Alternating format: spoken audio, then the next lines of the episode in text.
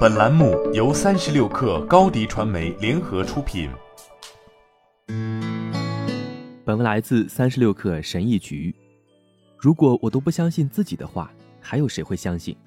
这是个好问题。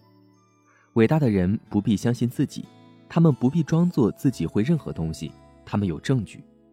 伟大的军事战略家里德哈特曾经比较过两种不同类型的将军，第一种是拿破仑式的，那些相信自己注定伟大的人，他们对自己的特殊性和重要性有着坚定不移的信念。他说，第二种人，比如威廉特库姆瑟谢尔曼，他的特征是依赖于实际成就的缓慢成长。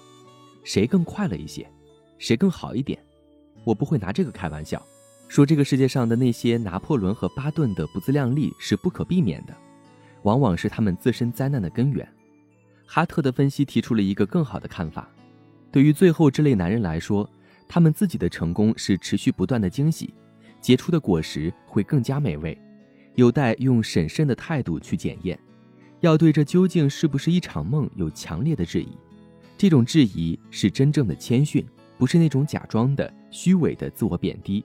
而是中庸的那种谦虚，这是沉着自信，不是娇柔造作。当我放弃了一份很好的工作，去写自己人生的第一本书时，我并不相信自己能做到。要是信的话，是很荒谬的。这种信念的基础是什么呢？我之前从来都没有这样做过。我所拥有的是成功所必须的特质的证据。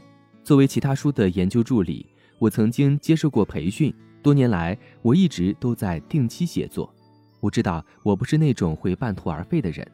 我知道，当我感到迷茫的时候，我可以向导师寻求建议。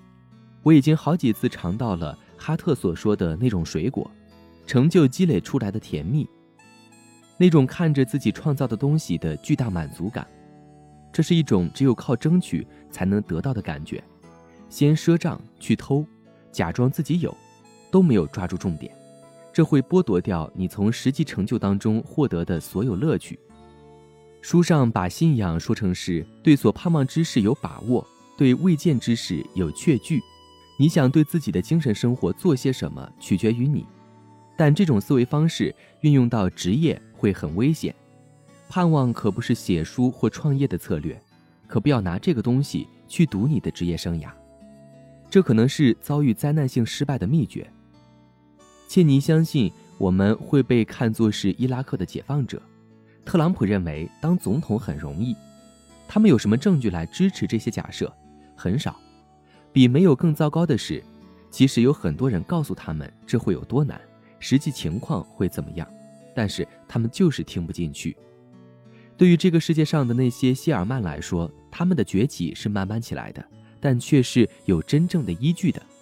他著名的向大海进军。是一种天才的军事想法，但从中你几乎找不到一丝灵感。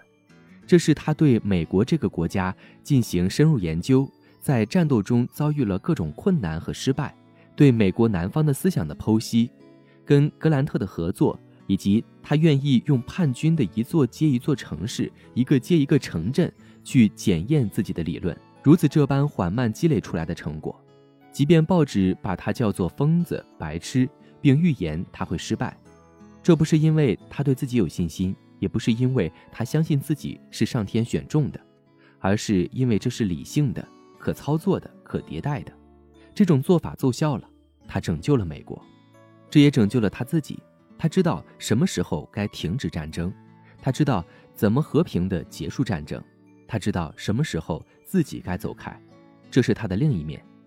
有人相信自己从悬崖上跳下来也不会死，就算他们真的活了下来，也不意味着这是个好主意。这只是意味着他们会继续这么做，不撞南墙不回头。尽管听起来很疯狂，但你不需要相信自己，这不是妨碍你的原因。